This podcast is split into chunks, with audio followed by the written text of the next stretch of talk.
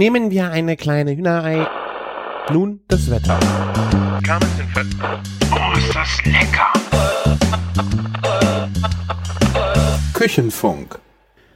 Herzlich willkommen zu einer neuen Folge Küchenfunk. Ich bin der Christian von Küchenjunge.com und äh, gerade in unserer kleinen Winterpause ähm, habe ich euch einen kleinen Mitschnitt gebracht. Ich war gestern auf einem Demeter Bauernhof in Bornheim beim äh, Bauernhof Bursch. Und ähm, da haben wir eine kleine Führung bekommen, was denn so ein Demeter Bauernhof so macht.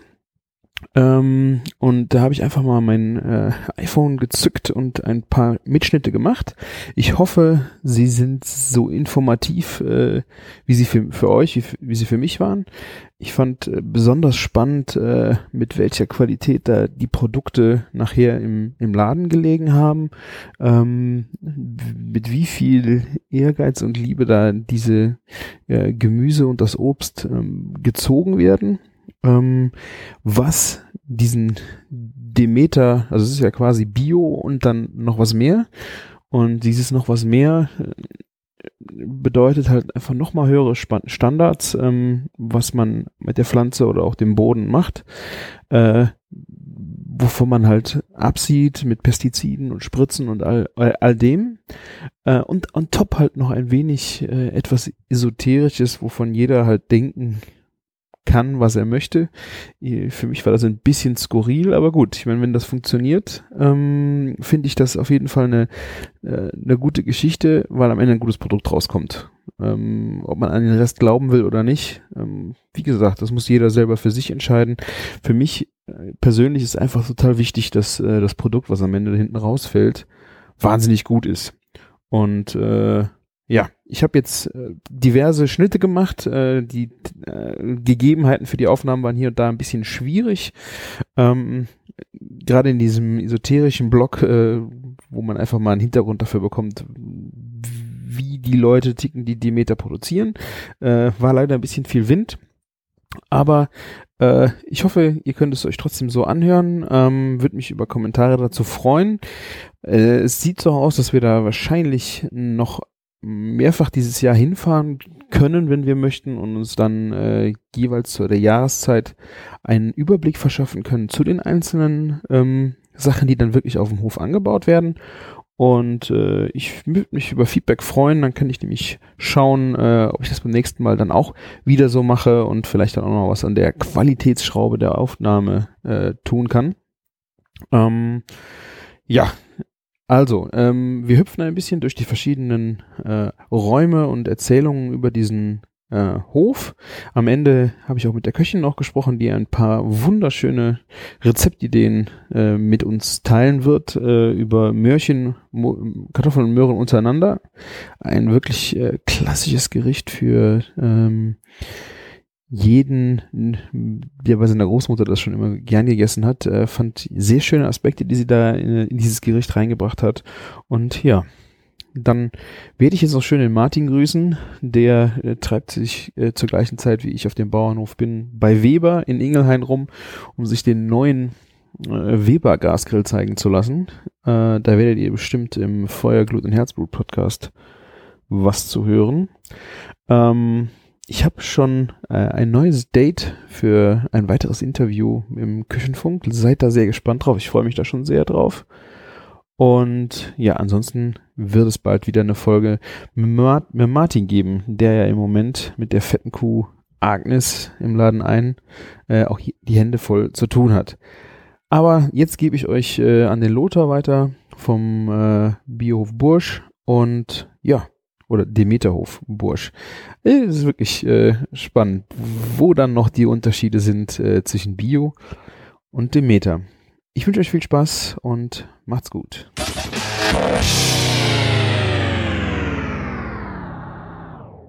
Ich sag mal was zum Hof hier. Der Hof ist seit 200 Jahren in Familienbetrieb. Das ist eigentlich nichts Unnormales, weil bäuerliche Kultur war das hier alles. Dazu kommt, dass wir hier in der Gegend sind, die sauguten Boden hat. Also es gibt in Deutschland äh, einen sogenannten Punktekatalog. Äh, und 100 Punkte sind zu vergeben für guten Boden. Und hier, der hat 98. Das gibt es nochmal am Bodensee, sonst nirgendwo in Deutschland. Also wir haben wahnsinnig guten Boden. Hier, speziell jetzt hier, die- das Gas 98. ist, wie heißt es denn hier? Wie nennt man die Region? Vorgebirge. Das ist Vorgebirge. Ja, ja, also das hier ist das Vorgebirge und äh, das ist das, ja, ich denke mal, dass das hier mit Bornheim ist Vorgebirge. Ja, genau. Ähm, so, deswegen ist bäuerliche Tradition normal. Ich, ich erzähle mal kurz, ganz kurz drei kleine Anekdoten. Als der Großvater von dem jetzigen Heinz Bursch hier Bauer war, war er der Erste, der nach dem Ersten Weltkrieg eine Spritzmittel, eine Spritze für chemische Mittel angeschafft hat. Sein Sohn, der Vater von dem Heinz Bursch, war der Erste, der es wieder abgeschafft hat. Der hat 1900, äh, ich glaube 63, irgendwann in den 60er Jahren angefangen, nur Bio zu machen, hat irgendwann in den 80er Jahren äh, das Bundesverdienstkreuz gekriegt für äh, Bio-Pionier. Und die letzte Anekdote ist unser Heinz Bursch. Der Heinz Bursch ist in dieser Bioschiene geblieben, hat aber gedacht, okay, ich mache das für große Supermärkte. Die haben ihn aber im Preis so gedrückt, dass er irgendwann gesagt hat, beim Joggen, so geht das nicht weiter. Dann hat er vom Joggen aus seinen Mann in der Landwirtschaft angerufen und hat gesagt, flüg alles unter, wir fangen jetzt an mit eigener Vermarktung. Das war vor ungefähr 20 Jahren, 25 Jahren. Also seitdem ist dieser Hof äh, für eigene Vermarktung. Wir haben mit einem Markt angefangen, wie das so ist, bla bla. Jetzt sind wir mittlerweile bei 17 Märkten. Das ist eine ganze Menge. Die Märkte gibt es in Bonn, in Köln, in, äh, im Bergischen Land. Dummerweise nicht rechtsrheinisch Köln, das habe ich jetzt gerade mitgekriegt. Ja, ja, ich habe mir das schon aufgeschrieben. Es ist ja. Bitte? Ja. Ja, absolut, absolut, weil wir sind ja linksrheinisch ordentlich vertreten, immer wieder, das kommt noch mal wieder was dazu, aber rechtsrheinisch, das ist eigentlich eine Katastrophe. Schneebusch fahren wir immer. Ja gut, Ja, ist aber ja wer fährt bis nach Ja, Schneebusch? eben, das kann nur. Ja, ja, ja, ja, ja, genau, genau. Genau, so. Wir haben hier im Hof im Winter 60 bis 70 Leute beschäftigt, im Sommer gut 100, weil dann die ganze Landwirtschaft nochmal ordentlich aufgestockt wird.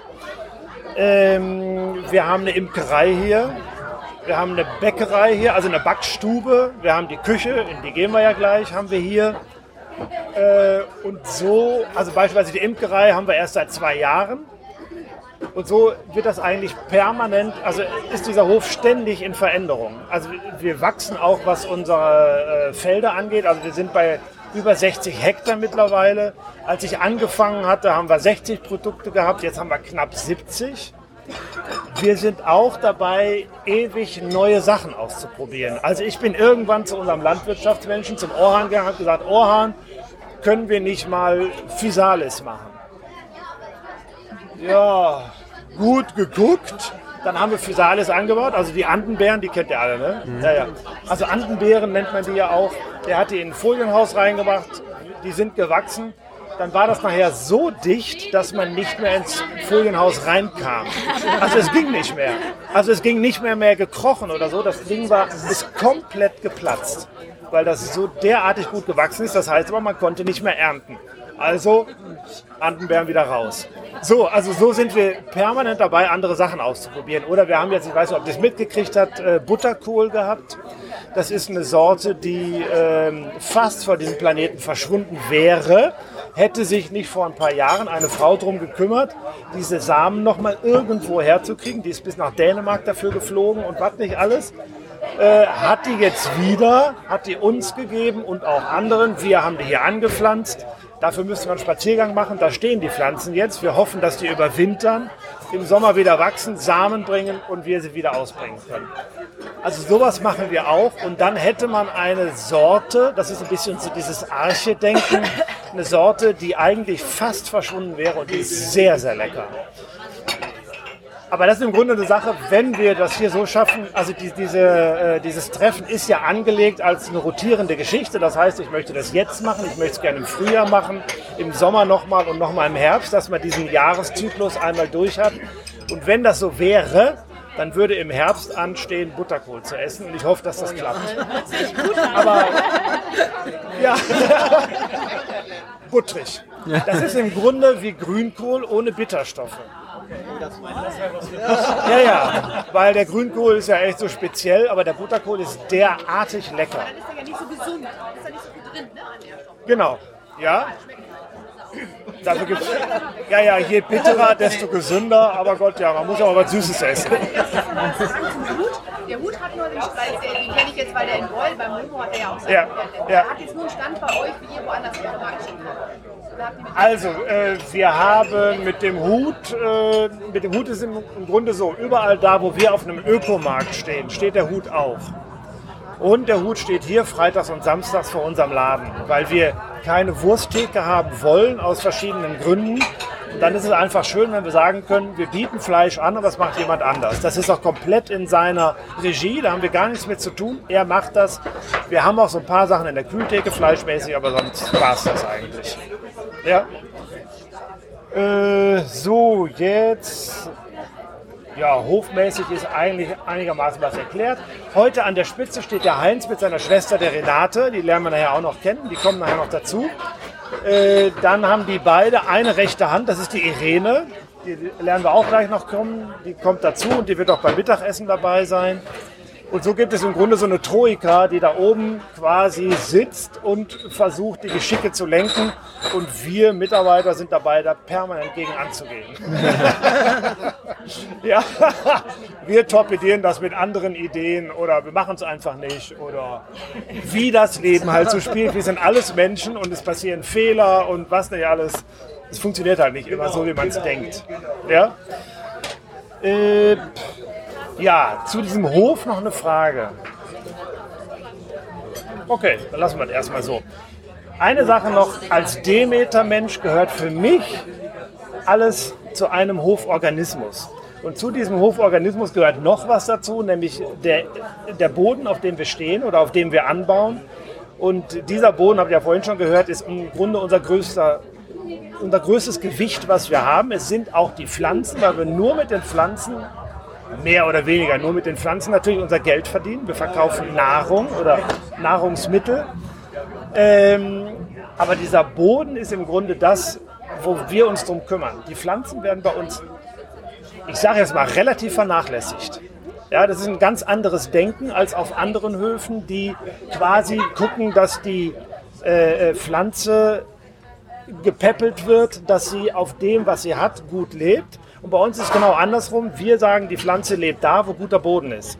Wir kümmern uns also ganz, ganz extrem um den Boden. Und wie das genau aussieht, sage ich euch nachher noch mal ein bisschen. Ja? Aber das einfach mal, dann, dann hat man das mal schon mal gehört. Also dieser Hoforganismus, das ist das, was uns als Demeter-Menschen interessiert. Ja? Genau. Kannst du noch mal sagen, wie, groß das insgesamt ist, wie viele Hektar? Also wir haben ein bisschen über 60 Hektar Land, davon sind 15 eigene, der Rest sind dazu gepachtet und liegt auch kreuz und quer. Also ich bin einmal mit unserem, mit dem Leiter der Landwirtschaft rumgefahren. Wir waren eine Stunde unterwegs, nur um alles zu sehen. Nur um jedes Feld einmal zu sehen. Waren wir eine Stunde unterwegs. Das ist halt hier total zerstückelt, aber es gibt ein Agreement mit den anderen Bauern, wenn zu viel Wind ist, wird nicht gespritzt, fertig. Weil das ist für uns der Tod.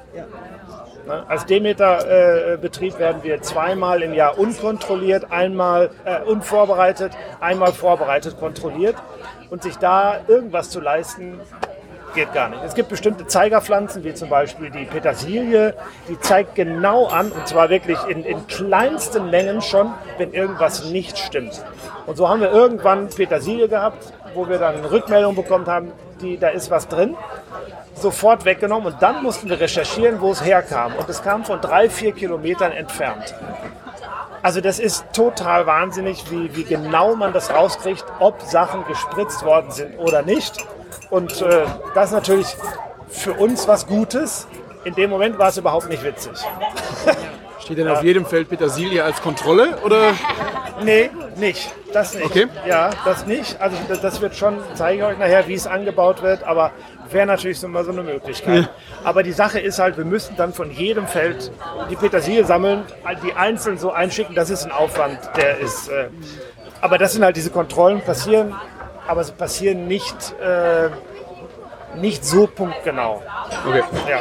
Aber wenn das irgendwo ankommt, wäre es wahrscheinlich da auch angekommen. Insofern, äh, ja. Ich habe eine Frage. Ja. Mich würde mal interessieren, was mit dem Schadstoffgehalt der Luft ist, weil hier ist Wesseling ja. und die Felder, also jetzt nicht nur ihre, aber so grundsätzlich sind die ja immer an der Autobahn.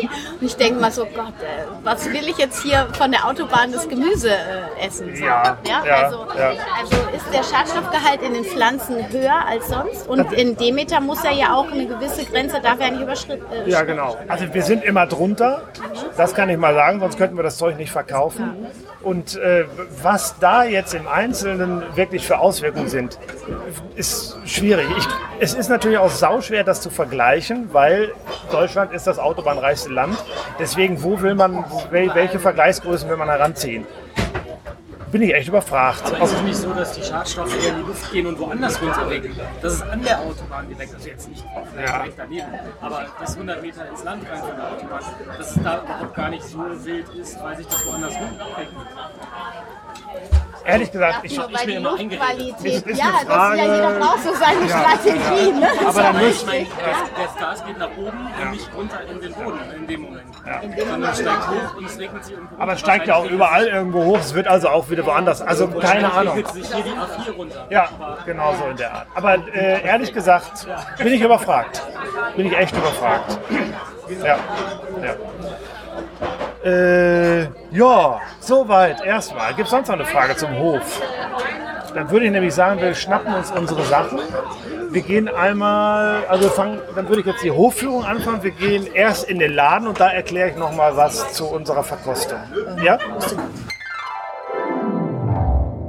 Also, das hier ist kein Lagerraum, sondern unser neuer Laden.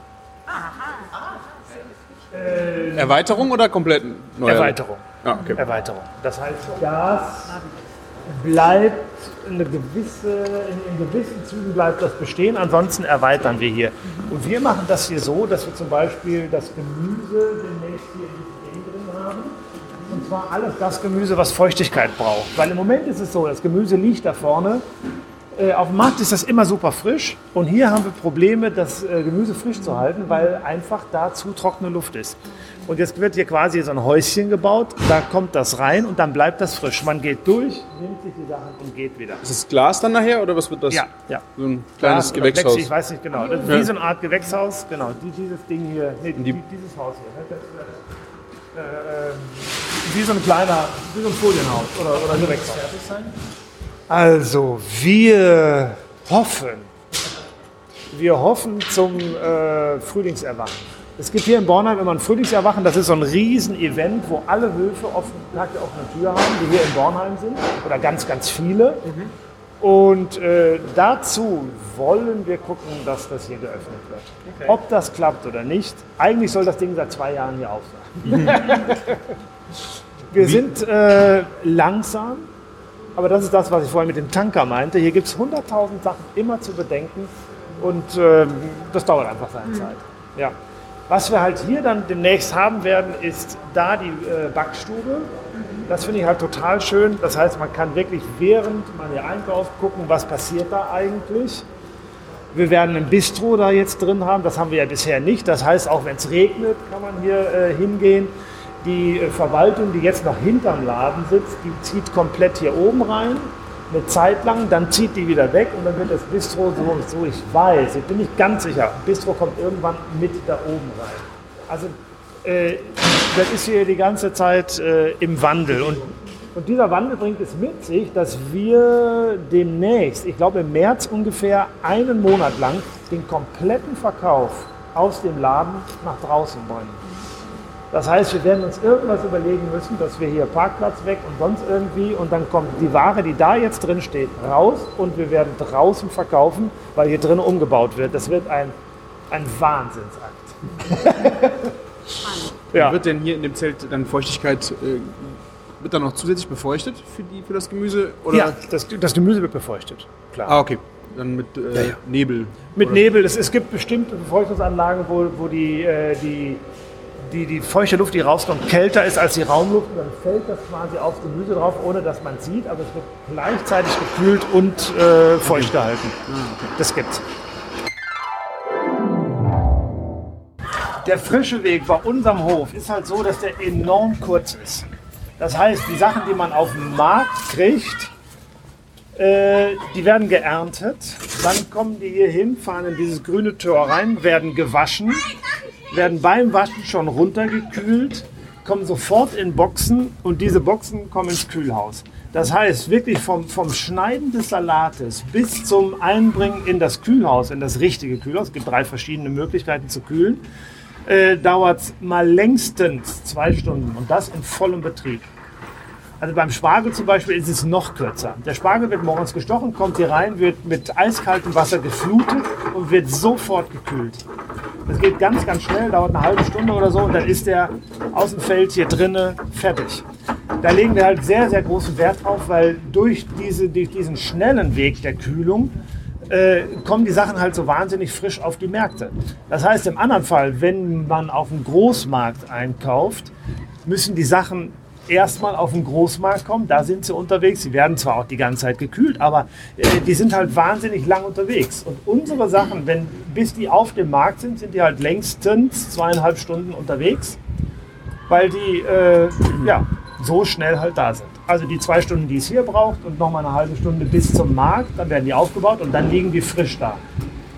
Das ist Also also, in dem Kühlerhaus überbrücken die nur kurz bis zum Markt. Da liegen die jetzt Ja, aber noch ja, genau. ja, aber Kartoffeln oder so liegen halt länger. ja, genau, genau. Aber das, was naja, was Salat, nicht, was nicht lagerfähig ist.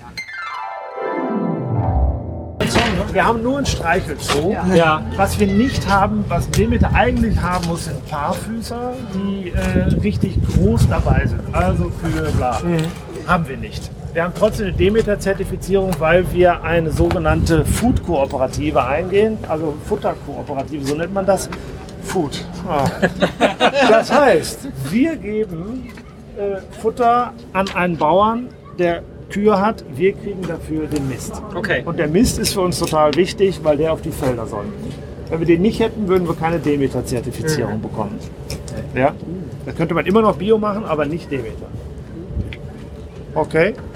Verrückt, für mich gehört Mist auf. Gehört Mist dazu, aber anscheinend ist Muss! eigentlich nicht mehr so. Draußen bei anderen. Nee, nee, lange, nee, lange Das ist halt normal. Ja, deswegen. Irgendwas Kohliges. Was Kohliges ist klar, aber was ist Das Wohliges. Ja, wir sind hier nebenan ist die Küche. das? Ach, die Küche ist einfach Ja, ja, ja, genau. genau das, okay, also das ist die sogenannte Waschhalle. Hier kommen die Sachen wirklich mit dem Trecker hier reingefahren, werden hier hingelegt und dann kommen die Kisten, also alle Sachen, die wir kriegen, werden in grünen Stekokisten. Ich hole mal gerade so eine Kiste.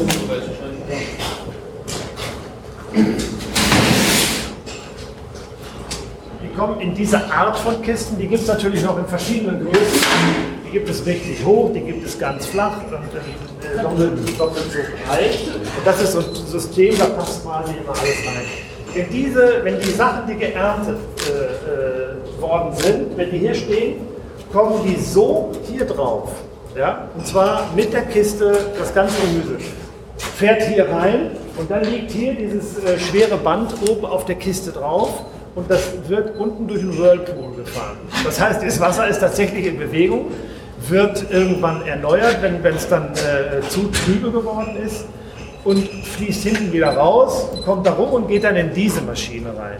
Hier die Maschine, da werden die ganzen Sachen nochmal gespritzt, also äh, äh, mit, mit Wasser. Genau.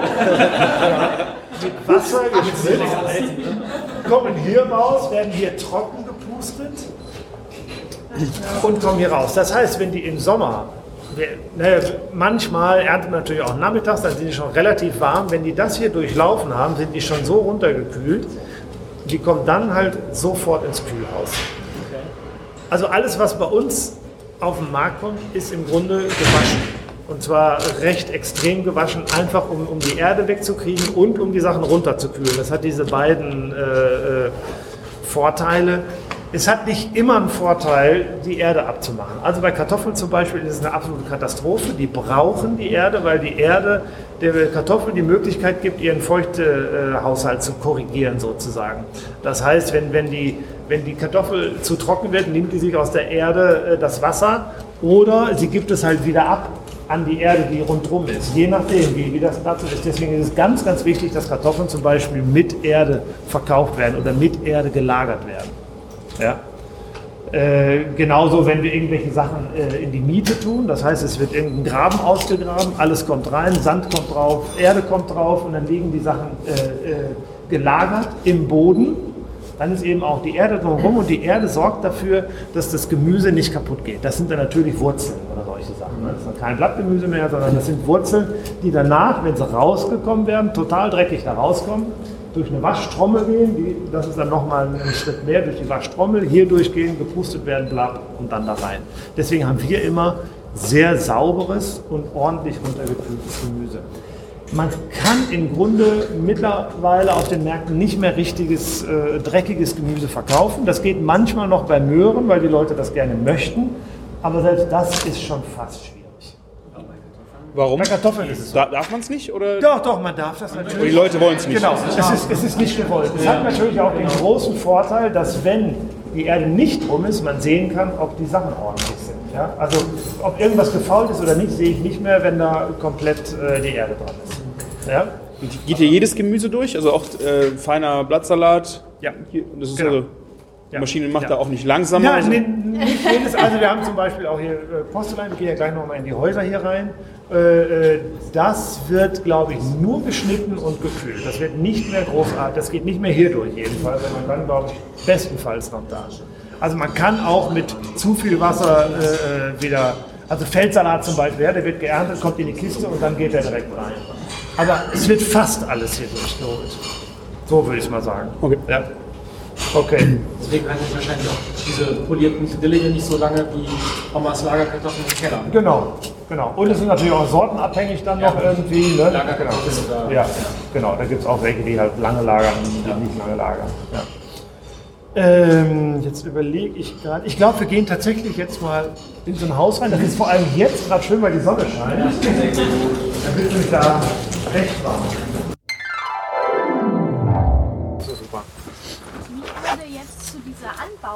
Mal Ja, interessieren. genau. Also man sieht ja nur noch solche Häuser. Ja. aber hey, die Erde hat Ähm, 98 Punkte. ist das so, das Klima zu optimieren? Also weil man ja jetzt, aber man kriegt ja auch saisonal mittlerweile Obst und Gemüse, äh, vor allem Gemüse dann eben, auch Blattsalate, die man früher ja so nicht gekriegt hat. Genau, genau. Weil das durch diese Häuser optimiert wurde. Ja, ja. Also es gibt zwei, zweierlei äh, Arten von Häusern. Das hier ist jetzt mal ein fest installiertes. Also hier drinnen liegen äh, ähm, Beregnungsanlagen und hier unten im Boden, was ihr jetzt nicht seht, sind Düngeranlagen. Okay. Ja? Also das heißt, wenn, wenn das alles so klappt und wir sehen uns in, in einem halben Jahr nochmal wieder in dem Haus, dann sieht es hier völlig anders aus. Dann wachsen hier nämlich wahrscheinlich Gurken oder Tomaten. Ja, und dann äh, kann ich zeigen, wie, wie hier ein Klima erzeugt wird. Ähm, ist, also sagen wir so, das ist jetzt fest installiert. Jetzt nochmal zu, zu der Tunnelart. Das ist fest installiert und dann gibt es sogenannte Wanderkappen. Und die Wanderkappen, die haben wir zum Beispiel bei uns über den Erdbeeren. So, die Wanderkappen heißen, die können wirklich wandern. Also die nimmt man hoch, zieht das hoch, zieht woanders hin, macht es wieder runter und dann hat man da das Feld überdacht. Ja? Das machen wir zum Beispiel bei Erdbeeren. Erdbeeren sind die meistgespritzten, ist das meistgespritzte Obst, was es gibt. Ähm, und es ist unfassbar schwierig, Demeter Erdbeeren hinzukriegen. Also überhaupt Bio-Erdbeeren zu kriegen, die richtig gut sind, ist einfach, ist, es ist möglich, wir schaffen das, aber es ist tatsächlich richtig, richtig schwierig. Und zwar, äh, weil das einfach eine relativ anfällige Pflanze ist. Jetzt sind wir ja eben so, dass wir sagen, wir brauchen einen sauguten Boden. Und das ist äh, bei uns jetzt so, dass die Dämme eben eine ganz bestimmte Größe zum Beispiel haben, dass die Erdbeeren da richtig drin wachsen. Also allein das, das, das Umfeld für die Wurzeln, das muss schon stimmen, damit oben eine vernünftige Pflanze rauskommt. Wenn man den Damm zu klein macht, klappt das bei Bio-Erdbeeren nicht. Wir haben also größere Dämme und auf einmal klappt's. Das ist eine Sache, wir haben halt einen sehr, sehr findigen Chef, der ist unglaublich kreativ, was sowas angeht und versucht und versucht und versucht. Wir haben im Grunde jahrelang bitteres Geld bezahlt dafür, dass wir versucht haben, Erdbeeren anzubauen. Jetzt können wir es. So, die haben wir in Wanderkappen. Und zwar, weil, wenn äh, da zum Beispiel Läuse dran sind, wird normalerweise gespritzt, geht bei uns nicht. Was macht man also? Wir packen die ein, dass die Läuse nicht weg können. Dann kommen da Nützlinge rein und dann können die Nützlinge auch nicht weg, freuen sich, dass sie viele Läuse zum Fressen haben und dann sind die wieder weg. Also das ist tatsächlich so, ich habe das schon erlebt, dass ich durchgegangen bin und ich bin nur mit der Hand, mit dem Handrücken so durch die Erdbeeren gegangen und es war alles klebrig schwarz. Voller Läuse. Bei uns kommt zweimal die Woche ein Nützlingsberater. Äh, der ist mit uns da rein, hat gesagt, ja, ihr braucht Florfliegen und so weiter, zwei, drei äh, Viecher. Die Viecher kommen da rein. Eine Woche später war das komplett wieder weg. Ja? Das ist natürlich dann bitter, wenn die Erdbeeren in dem Moment reif sind und wir sie nicht ernten können. Das ist, beim Bio ist das sowieso immer so. Also wir leben damit, das ist unser täglich Brot, dass irgendwas nicht klappt. Weil wir es halt nicht spritzen und da müssen wir halt mit leben. Aber wir haben 60 verschiedene oder über, mittlerweile an die 70 äh, verschiedene Produkte. Und ähm, da ist es dann nicht so wild, wenn mal irgendwas nicht funktioniert. Bei den Erdbeeren ist es schon tragisch. Das sind jetzt nur äh, Bio-Erdbeeren, also nur in Anführungszeichen. Demeter, was müsste da noch gemacht werden für, wenn man Nee, das sind Demeter-Erdbeeren. Ah, okay. Ist das gleich. Demeter-Erdbeere ist in dem Moment, wenn, die, dieses, äh, wenn, wenn die Erde und wenn die Pflanzen nach Demeter-Art bewirtschaftet Okay. werden.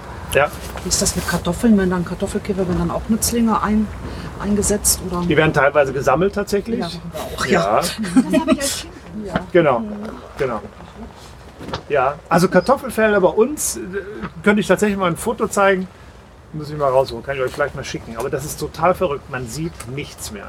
Da stehen wirklich Unkräuter oder Beikräuter oder Beiwuchs oder wie auch immer man das nennen möchte, ohne Ende. Und dann fährt man da durch und dann kommen dann doch irgendwann noch die Kartoffeln raus. Also diese Felder, da- schlägt jeder den, den, die Hände über dem Kopf zusammen. Aber unten drunter sind halt die Kartoffeln.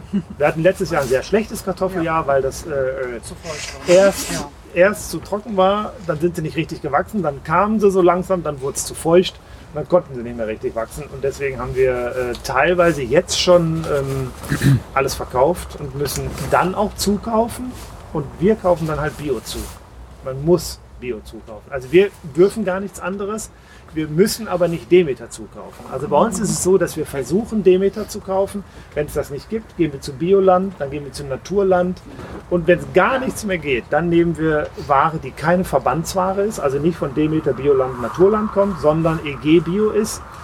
Aber EG Bio nehmen wir tatsächlich nicht gerne. Es ist zwar immer noch Bio, aber es ist halt weit entfernt von dem, was wir machen. Und äh, ja. Was soll ich sagen? Ja? Wie häufig kommt das denn vor?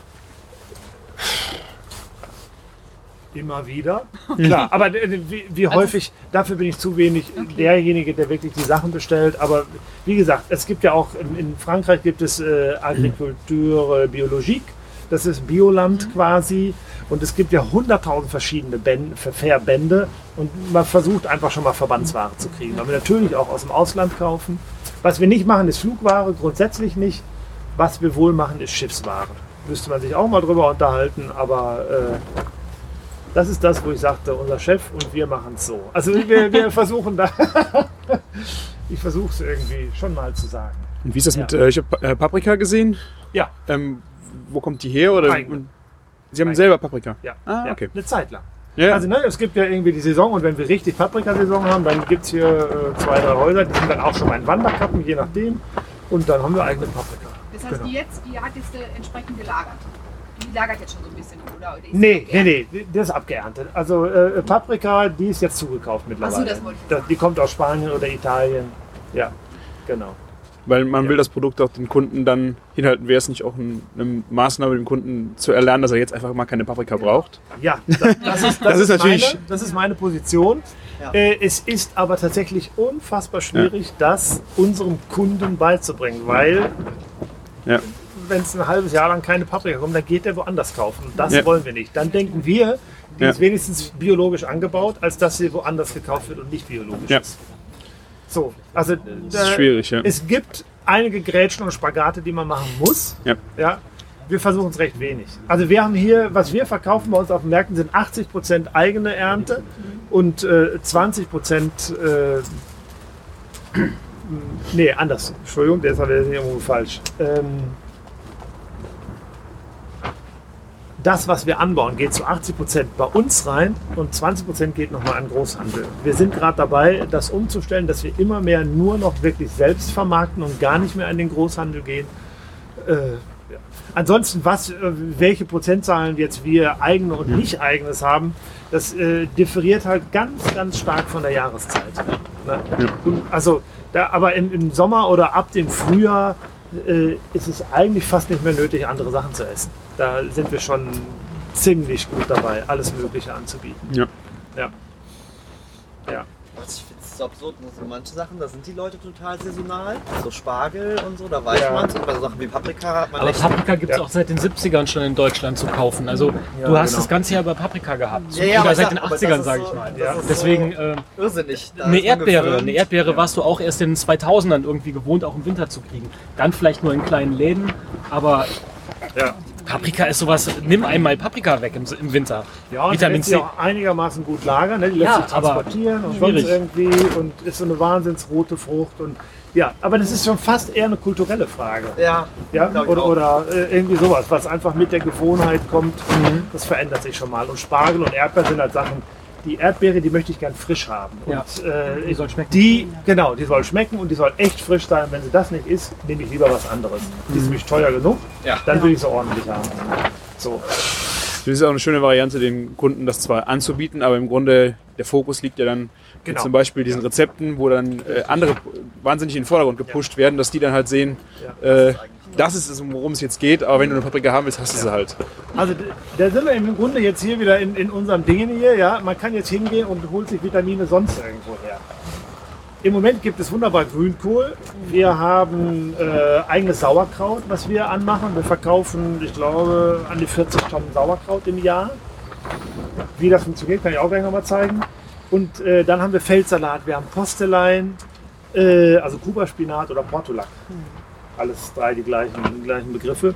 Und was wir jetzt äh, seit letztem Jahr schon dazu haben und dieses Jahr nochmal extrem verstärkt, ist der Mixsalat, so ein Asia-Mixsalat. Das sind zehn verschiedene äh, Sorten von kleinblättrigen Salaten, so wie die hier stehen. Also Pak Choi kann man eben auch als Salat nehmen. Und äh, wir mischen die und das gibt einen sogenannten Mixsalat. Ja. Äh, Da ist dann Hirschhornwegerich drin, da ist Sauerampfer drin, das sind diese senfartigen Dinge drin. Es ist hier sowas drin, was ein bisschen mehr meerrettichartig schmeckt. So ganz, ganz verschiedene Geschmackssorten. Und das Gute ist halt, dass die bei relativ wenig Licht und angenehm niedrigen Temperaturen wachsen. und in so einem Haus merkt man das ja jetzt schon hier. Ja? Wir haben es draußen richtig kalt, der Wind, also in dem Wind hält man sich ne, zwei Minuten aus. Und hier merkt man sofort, es sind mal locker 10 Grad hier, würde ich mal fast sagen. Und da wachsen die Sachen. Das ist halt ein riesen Vorteil mit diesen Häusern. Man kann quasi die Sonne regelrecht einfangen. Wir müssen hier nichts heizen. Ja? Das läuft halt einfach so. Erst wenn das richtig, richtig runtergeht mit den Temperaturen, dann setzen wir schon mal ein Gasgebläse hin. Äh, also ein, ein warmes Luftgebläse, was mit, mit Gas gefeuert ist. Äh, passiert aber sehr, sehr selten. Ich würde mal sagen, letzten Winter gar nicht. Jetzt bin ich mal gespannt, wie nächste Woche wird. Ja, soll ja recht runtergehen. Ähm, ja, Wann, Wir- habt, ihr, bitte. wann habt ihr die angepflanzt und wie lange dauert das, bis die erntereif sind? die sind angepflanzt, würde ich, also ich weiß es nicht ganz genau. Ich würde mal sagen, vor anderthalb Monaten. Und die können mehrfach geerntet werden. Ah ja. Das heißt, die werden abgeschnitten und dann geht man das so durch, das wächst dann, dann wird das wieder zugemacht, man macht hinten weiter. Wenn man hinten fertig ist, ist hier wieder so weit, dass man wieder ernten kann.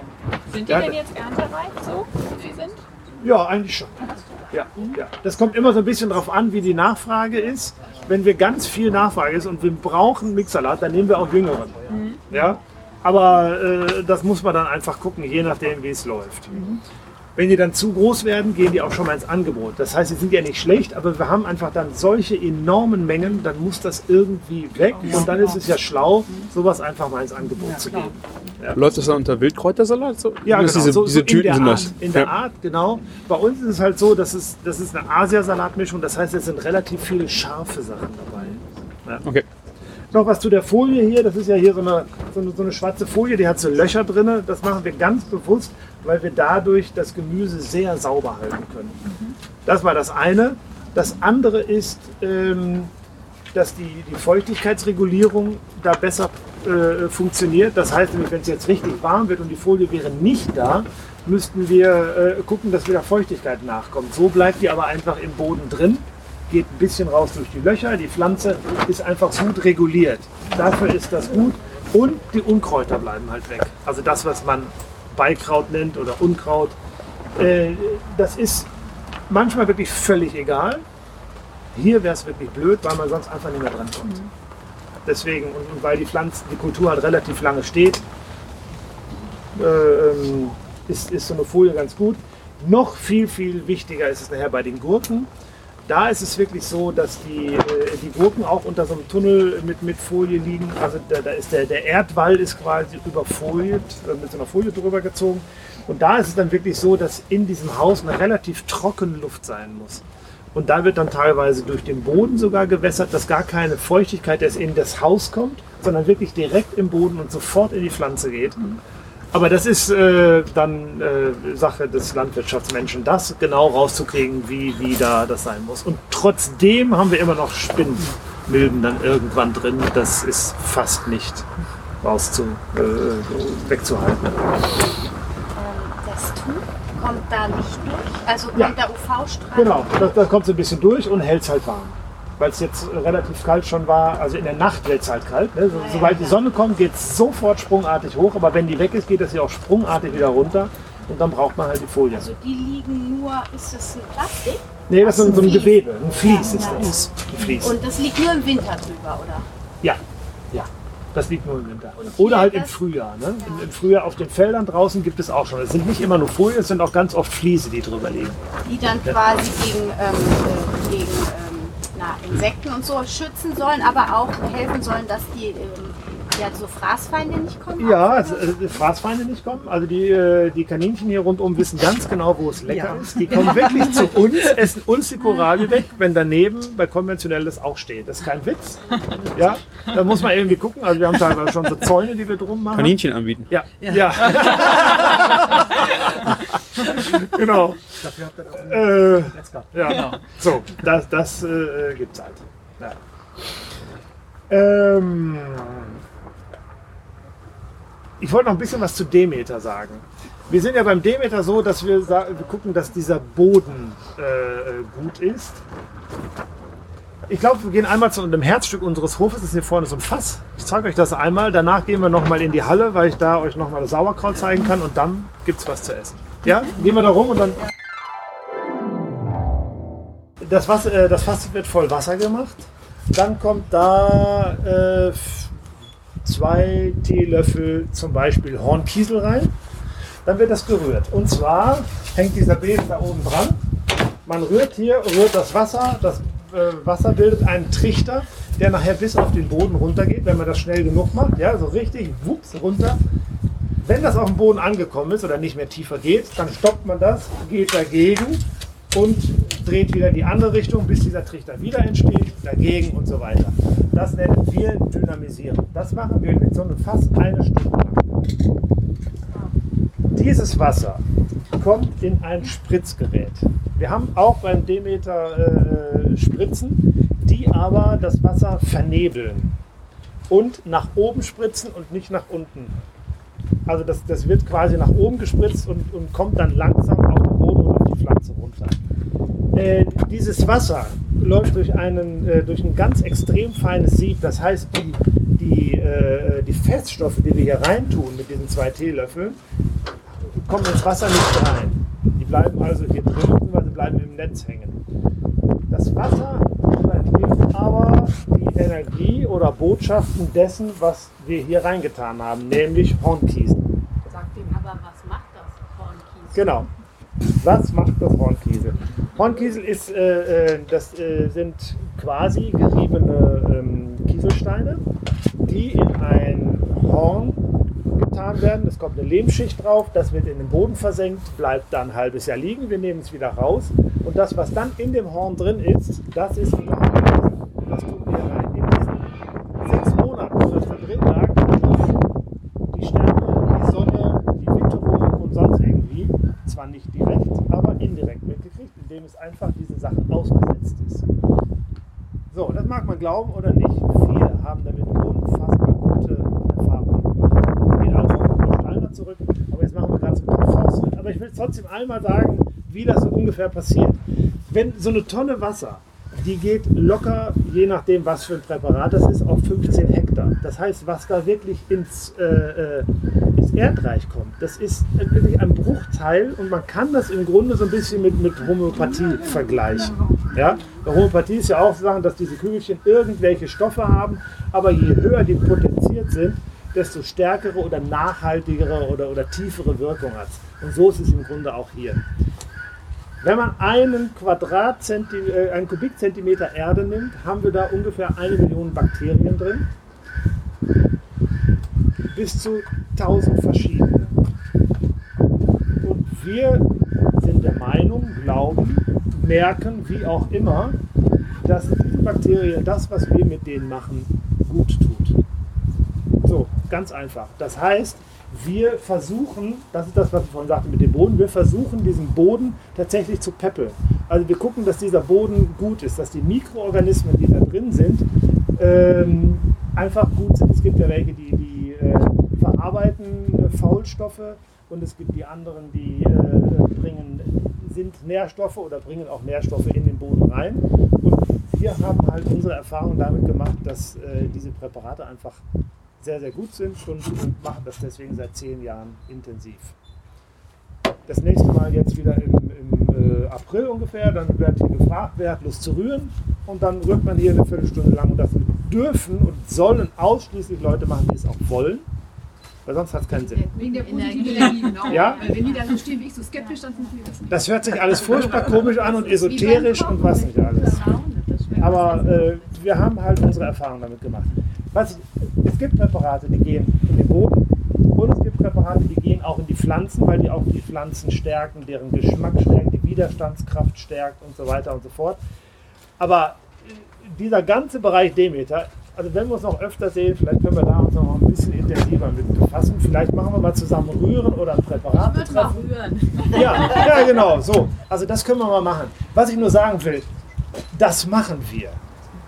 Und ziemlich extrem. Also jedes Feld von uns kriegt das hier ab. Jede Pflanze nicht unbedingt. Das kommt immer darauf an, ob das notwendig ist oder nicht. Ähm, ja, das, Aber das, das ist dann immer so eine Spezialbehandlung, mal so hin und wieder mal. Also das Wasser zum Gießen, das ist ganz normal. das ist was anderes. Das kann Genau, man ja das, von der Menge nee, nee, hier geht es wirklich um, um die Dynamisierung, Ja, ja. also um, um, die, um die Anreicherung des Bodens mit guten Energien. Das hört sich bescheuert an, aber so ist es. ja? Ähm, aber wenn ihr einen Fruchtwechsel habt jetzt im Gewächshaus zum Beispiel, wird Ja. es danach auch wird es Zum Beispiel. dynamisiert? Und wie lange braucht es dann oder wie lange lasst ihr den Boden ruhen oder setzt ihr dann andere Pflanzen ein, die dann wieder den Boden anreichern? Ähm, da, da gibt es, also das sind Sachen, die muss ich unseren Landwirtschaftsmenschen fragen. Da bin ich einfach wieder nicht firm genug. Wir lassen es teilweise ruhen, teilweise äh, auch nicht. Es gibt schon mal ein Haus, da ist ein Jahr lang nichts drin. Auch das passiert. Aber äh, das ist schon mal eher selten. Also es kann sein, dass, dass die so alternieren. Und, und, äh, Aber dass auch mal neue Erde irgendwie Genau. reinkommt? Nee, da, das eigentlich weniger. Die müssten irgendwann mal umziehen. Aber dadurch, dass dieser Boden halt äh, so bearbeitet wird, ist der nach wie vor sehr, sehr gut. Das heißt sogar eigentlich bei Demeter und, und überhaupt biologische Böden werden mit der Zeit besser. Werden mit der Zeit besser, als sie vorher waren. Also Umstellungsbetriebe haben nach drei Jahren einen besseren Boden als vorher. Ja. Das nur mal dazu. Äh, da bin ich aber auch noch für Fragen offen. Jetzt wollte ich euch einmal das Sauerkraut noch zeigen. Und das Horn kommt dann aber auch von dem Bauernhof, mit dem ihr die. Äh, Nee, nee, wir haben sogenannte äh, äh, Präparate-Treffen und bei diesen Treffen wird für viele Höfe das, äh, äh, die Präparate fertig gemacht. Ah, okay. Das heißt, ihr vergrabt das Horn nicht hier Nein, selber. das machen wir nicht hier. Das, ist, das könnten wir hier machen. Wir müssen nochmal hier zurück. Genau. Also, das sind unsere Sauerkrautfässer hier. Weil Mama sind so kleiner. Genau. Und das Stall. Nee, Das ist äh, Fiberglas. Genau, bei denen ist ja. Ja, ja. Genau. Riecht aber trotzdem noch. Ja, ja, ja, da kommt man nicht drum rum. Also, das sind unsere Sauerkrautfässer hier. Die Sauerkraut, äh, das Sauerkraut wird tatsächlich mit Körperkraft gestampft. Das heißt, wenn, wenn hier Sauerkraut gemacht wird, sieht es hier aus wie Sau, dann liegt hier ein Riesenberg Weißkohl und der wird, ge, wird geschreddert, kommt dann da rein und da drin steht jemand, der drei Stunden, vier Stunden so macht. Hier kann man sich mal so ungefähr angucken, wie das geht. Beim, ja? Das heißt, genau, im Hygieneanzug äh, mit, mit äh, früher hat man das garantiert äh, mit, mit, mit nackigen Füßen gemacht, heute muss man irgendwie Stiefel anziehen, keine Ahnung. Was wir nicht machen, was wir früher gemacht haben, ist Milchsäurebakterien dazu getan. Das ist nämlich nicht notwendig. Deswegen ist unser Sauerkraut vegan. War es nicht, solange wir Buttermilch dazu getan haben, aber das machen wir jetzt seit zwei, drei Jahren, glaube ich, nicht mehr. Die Sache ist halt, dass das Sauerkraut genauso gut wird, aber es braucht länger. Es braucht definitiv länger. Es braucht bestimmt zwei, drei Wochen länger, weil diese äh, ähm, Milchsäurebakterien, die sind halt wie so ein Starter für das Ganze. Ist aber nicht notwendig. Wichtig ist, dass das gestampft wird, absolut luftlos ist. Und dann steigen langsam die Gase hoch. Dieser Deckel liegt hier in so einer, ähm, in einer Wasserrinne. Da ist, also hier ist Wasser drin. Das heißt, die Gase steigen, weil der Druck hoch genug ist. Ne? Ihr seht hier vorne, da sind Steine drauf. Da ist also richtig, richtig Druck drauf. Und äh, die Gase können also entweichen, aber es kann keine Luft rein. Und das ist halt total wichtig. Und eine Sache von Vertrauen. Man macht das, lässt das sechs Wochen stehen und dann sieht man es, ob es gut ist oder ob es um ist. Kann passieren. Eigentlich passiert es nicht, aber das kann halt passieren. Man weiß nie, was man rauskriegt. Man hat, dann- wir haben natürlich unsere Erfahrungswerte damit, äh, aber ja. Ne?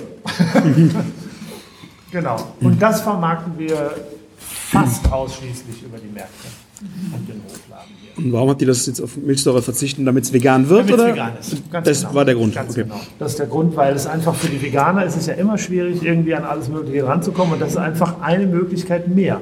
Das muss man nicht an die große Glocke hängen, ja, weil es gibt auch Leute, die sagen, was, das ist für Veganer, das esse ich nicht. Gibt es auch. äh, muss man ja aber nicht sagen. Man kann sagen, das ist traditionell hergestelltes, milchsauer vergorenes Sauerkraut. Fertig. Genau. Man muss keine Milchsäure dran machen. Wie lange dauert sechs Wochen? Ungefähr. Ungefähr. Ja. Und das sind jetzt die Fässer, die das hier machen. Die wissen ganz genau, wann die welches Fass gemacht haben. Und dann wird das irgendwann geöffnet. Das haben wir auch gleich hier vorne zum, zum Essen da. Wie viel ist da drin ungefähr? So ein Zwei Tonnen. Wird Also wir das haben- zwischendurch dann auch geöffnet zum Abspeichen oder Nee, also zum nee, Abwaschen? nein. Bleibt komplett zu, Das bleibt zu, über. das bleibt zu und dann gucken wir, was Das muss man wahrscheinlich nur zu Hause im Keller machen. Ja, genau, genau. Denn man muss es ja eigentlich nur dann machen, wenn man das erste Mal entnommen hat. Okay. Weil dann kommt Luft rein und dann fängt es halt an, dass es faulen kann. Deswegen hat man hier diesen Stein drin, mit diesem Loch drin, dass das immer schön nach unten gedrückt wird, oben das Salzwasser drauf liegt. Und wenn man guckt, dass die Lake äh, hoch genug ist, dann passiert da nichts mit. Wie gesagt, wenn, wir machen hier einmal im Jahr mit Slow Food einen Sauerkraut stampfen, dann sitzen wir hier und machen alles das, was wir hier im großen Stil machen, von Hand. Und das ist immer ein riesig schönes Ding, weil jeder geht nachher mit so einem Pott nach Hause und äh, hat dann irgendwie für, das, letzten Rest oder ab, ab, äh, ab Nikolaus, glaube ich, öffnet die dann, haben die dann halt Sauerkraut zu Hause und dann halt so lange, wie es hält. Da sind da, weiß ich, 15 Liter drin in so einem Fass oder so. Das ist eine ganz schöne Sache. Äh, wäre dann was, wo wir vielleicht mal zu einladen könnten, wenn ihr, wenn ihr Spaß dran habt. Weil das echt was total Schönes ist, weil man, weil man kommt mal irgendwie so runter. Ja, das ist wirklich, wenn man zwei Stunden in so einem Fass so rumgedrückt hat. Das, äh, ja, das ist echt eine sehr, sehr schöne Sache und das ist eine ganz tolle Stimmung. Und die Slow Food Leute bringen immer wahnsinnig gutes Essen mit. Gehobelt wird das, äh, gehobelt wird das in einer Maschine. Über eine Maschine, genau. genau. So eine uralte Maschine, wo, wo die Berufsgenossenschaft äh, die Vollkrise kriegt. Also jedenfalls nicht von Hand, also weil wir Nein, hatten früher, ich nein, komme nein. vom Land, so ein Sauerkrauthobel, der war wie so, was man die Gurke holt. Ja, genau. Groß, da macht man Richtig. So, so machen wir das, wenn die Slow Foodies Ah, ja, kommen. okay. Aber wenn wir das hier machen, da gibt es so, so, ein, ro- so ein rotierendes Ding und da haben wir auch tatsächlich so ein Fließband und dann fließt das Zeug da runter und dann, man, man sieht das, glaube ich. Hier, genau, hier, da sieht man es. Da kommt das runter und fällt dann da rein. Ne? Und hier ist es halt so, damit das wirklich luftig ist, sind hier diese riesen Tüten drin, wird das zugemacht und fertig. Hunger? Dann gehen wir mal in die Küche.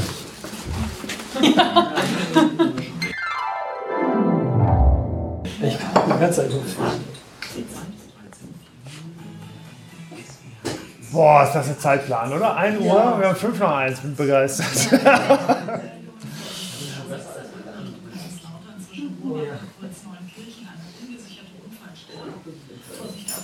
Was haben wir fotografiert? Sauerkraut mit Kartoffeln und Schinken. Sauerkraut mit. Nee, wir machen äh, äh, ausschließlich äh, vegetarische Sachen. Ah, ah, aber was ist denn das Roten? oder was? Linsen.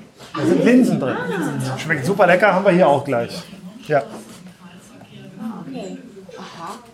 Also wenn ihr wollt, kann ich euch mal erklären, wie das Wecken, wer weiß es nicht, wie es funktioniert. Kriegen Sie vielleicht den Radio ein bisschen leiser? Ja.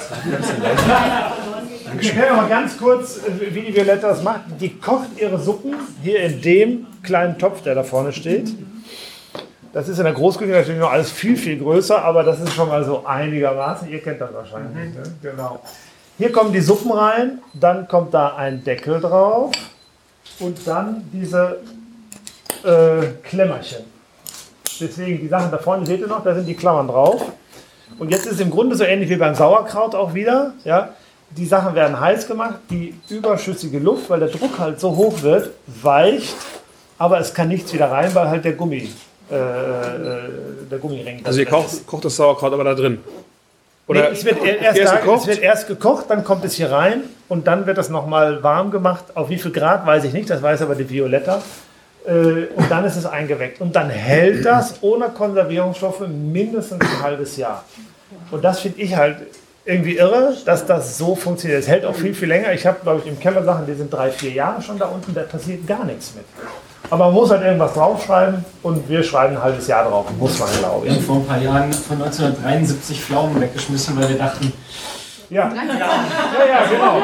Irgendwo in dem Keller gefunden. Ne? 1978, die letzten, die meine Urgroßmutter gemacht hat. Das ist wie mit altem Whisky. Wir haben es nicht mehr probiert, also Ja, ja, genau. ist ein bisschen zu lang. Also auf diese Art und Weise machen wir das. Und so kommt das halt in den Laden und so kommt es auch äh, auf die Märkte. Es ist schon ein logistischer Aufwand und es ist auch alles komplett Glas. Wir überlegen gerade so ein bisschen umzustellen in diese äh, Swift-Gläser. Es gibt aber auch wieder Leute, die sagen, wir finden das derartig sympathisch mit diesen Weggläsern. Ja. Diese Reaktion gibt es auch immer wieder, aber man muss halt mal gucken, äh, wie wir das machen. Also, bei uns ist das so, äh, ihr, ihr kauft das Glas für 70 Cent. Versucht es irgendwo billiger zu kriegen, ihr werdet es wahrscheinlich nicht schaffen. so, und deswegen, deswegen geben wir einfach die Möglichkeit, diese Gläser auch zu kaufen.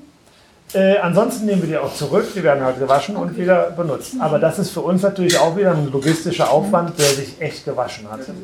Das ist, Ich, ich weiß nicht, Ja. wie du so Ja. historisch so fit bist. Also ich komme, ich bin halt, ich sag's jetzt einfach mal, ich bin äh, 68er Jahrgang. Ja, ich kenne das so, ich komme vom Land. Den Einkochkeller.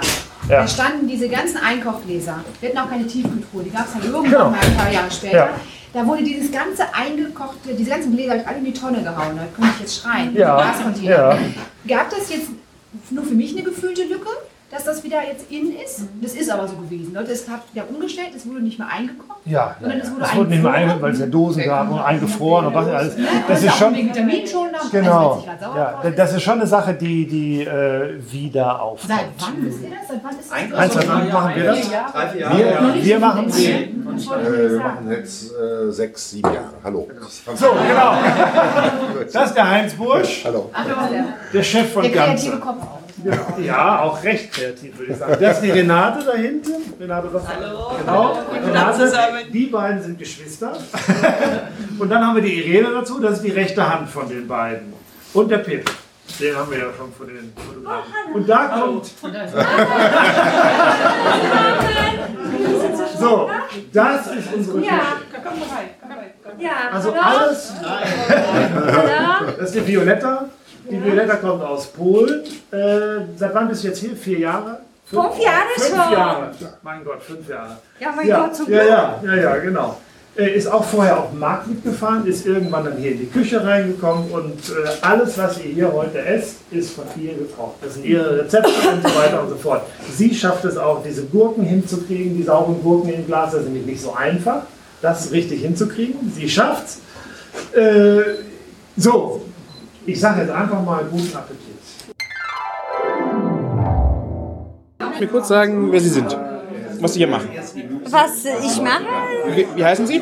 Violetta, ich heiße Violetta. Was machen Sie hier? Sie sind die Köchin hier? Ja, ich bin Küche hier. Ich arbeite auch im Laden manchmal, aber mein aktivsten Beruf, das ist hier in der Küche.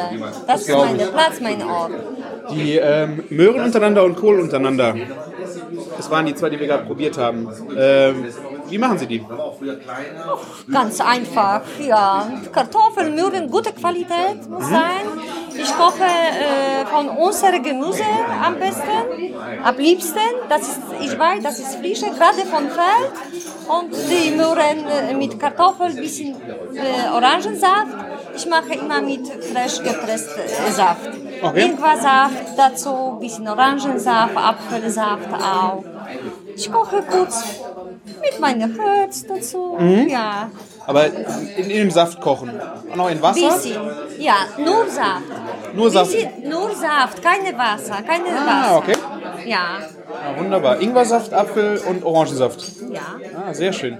Und der Kohl untereinander ist ähnlich? Ja, die Kohl untereinander, das ist auch Kohl von uns, Kartoffeln, Zwiebeln, bisschen lau, aber nur ein bisschen zum Schneiden. Und dazu Curry, Curry, Curry, Kur mhm. Curry, Kurkuma, bisschen Pfeffer. Ich liebe auch Piment. Mhm. Sind noch ähm, Kartoffeln drin oder nur Da sind auch Kartoffeln drin. Kartoffel, Möhre und Kohl? Kartoffeln, Und ein bisschen Lauch. Und ein bisschen Lauch. Und noch ein bisschen etwas. Danke. Ja, sehr lecker. Vielen Dank. Ja, ich mache manchmal spontan. Ich probiere, schmeckt. Wie gesagt, ein bisschen, ach, haben wir schöne Petersilie. Und Frühling haben wir auch frische Kräuter. Mhm. sehr schön. Kräuter Okay. Von uns. Das ist jetzt- Basilikum, Rosmarin, Thymian, Oregano, Majoran haben Ja. wir. Das ist auch, natürlich mag die Geschmack auch. Aber ich, ich koche nicht mit viel Gewürze. Mhm. Ich finde, wann haben wir gute Gemüse, lecker Gemüse ohne Chemie, das schmeckt am besten richtig an Möhren, das ist Möhren, Kartoffeln, das ist Eigengeschmack, Kartoffeln. ja. Sehr schöner genau. äh, Eigengeschmack das, ist das da. meine. Genau. Ja, das ich koche gerne. Und äh, Sauerkraut mit äh, Linsen? Ja. Ist das, äh, warum? Für andere Konsistenz oder Nee, was nee. machen die Linsen? Die, die, die Linse, in Polen koche ich habe gekocht mit Bohnen. Okay. Und hier früher, ein Rezept von, von, von früher von Koch war mit Linsen. Das ist auch gleiche Familie, ja, Bohnen, Bohnen. Mhm. Das, ich finde, schmeckt noch besser, wie ich habe gemacht in Polen, mit Linsen. Okay, also äh, Ja. Linsen, die werden direkt mit dem Sauerkraut zusammengekocht oder erst später dazu sind sie zu weich? Ja, genau. Ich mache getrennt. Okay. Getrennt, ganz kurz, ganz kurz. Und nachher dazu zum Schluss zum, für die Sauerkraut. Was ist noch drin im Sauerkraut? Ja, das ist auch ein bisschen Kurkuma, ein bisschen Pfeffer, Okay. Dankeschön. weiße Pfeffer auch. Weiße Pfeffer. Okay. Weiße Pfeffer auch. Sehr lecker. Das Dankeschön. Danke sehr gerne. Also das hier nennen wir hier bei uns im Hof die sogenannte Markthalle. Wenn wir sagen Markthalle, weiß jeder, dass das hier ist, weil von hier aus unsere Märkte besucht werden. Heute ist Samstag. Das heißt, sie sind jetzt alle weg. Hier stehen die Rollis, wo die Wagen draufstehen. Äh, die Wagen müssen dann wieder angeschlossen werden, dass wir den Computer, kommt vom Computer aus hinten in die Warenwirtschaft, alles rausgelöst. Ja, ein riesen Akt, das immer alles zu machen. Also hier stehen die, äh, ne, die ganze Elektronik und dann steht in den Häusern stehen die Sachen, die auf die Märkte kommen. Und wir haben hier drei Lagermöglichkeiten. Das ist einmal genau dieser Raum. Hier ist es halt trocken. Deswegen werden hier solche Sachen wie Nüsse, Zwiebeln und so weiter gelagert. Auch schon mal Kartoffeln. Äh, und dann haben wir zwei verschiedene Kühlhäuser und die sind bei so einem Wetter eigentlich schon fast Wärmhäuser. Also das ist dann so, normalerweise, wenn man im Sommer da reingeht, ist dann eiskalt, wenn man da reingeht. Wenn man im Winter da reingeht, denkt man sich, oh, ist das angenehm. Ja, weil wenn es minus 10, minus 13 Grad hat und dann kommt noch Wind dazu, dann ist man froh, wenn man ins Kühlhaus muss. Bitte? Wie kalt ist es da? Äh, das sind 7, 8 Grad und wir haben halt zwei verschiedene und das erkläre ich aber da drin.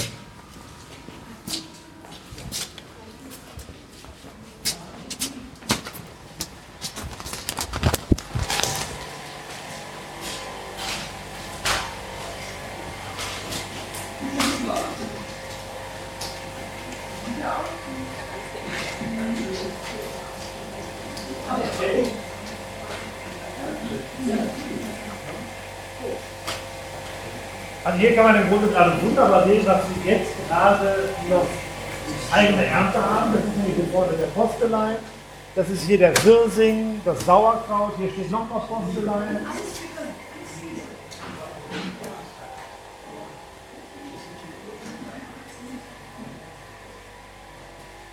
Hier haben wir auch noch so ein paar gelagerte Sachen. Äh, Topinambur, kennt das jeder? Jo.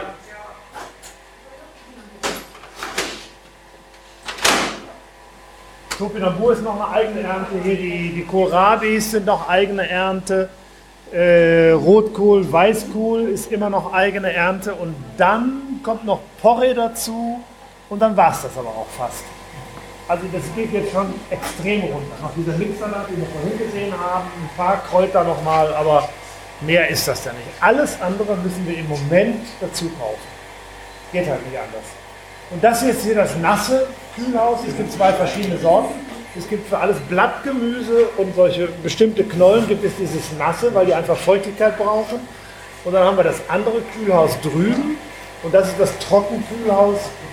Da sind halt äh, die, ähm, das Fruchtgemüse. Obst und Fruchtgemüse ist da. Also alles Gemüse, was einen Kern hat, nennen wir Fruchtgemüse. Die rote Beete, die ist jetzt auch, ähm, die ist nicht, hat keine Saison. Nee, rote Beete hat lange keine Saison mehr, aber die kann man halt wunderbar lagern. Die kann man sehr, sehr gut, ziemlich lange lagern. Das ist das Schöne. Wobei ich jetzt nicht weiß, ob das eigene ist oder zugekaufte. Da bin ich gerade einfach überfragt, weil es, man kann es nicht immer sehen. Ist das Ja. jetzt leer hier? Äh, das ist ziemlich leer, Leer, weil das hier oben, das Ist kann schon mal alles komplett voll sein. Das steht auch bis unter die Decke.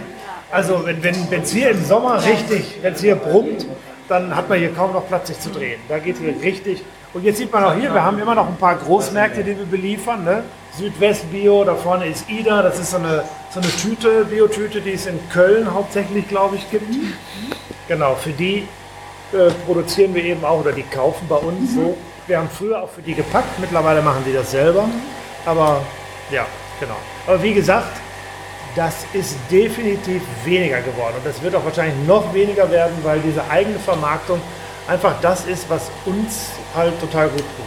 Es ist natürlich ab und zu nett, den Großmarkt zu haben, weil man nochmal große Überschussmengen weggeben kann, aber letztlich ist die eigene, Ver die eigene Vermarktung das große Ziel.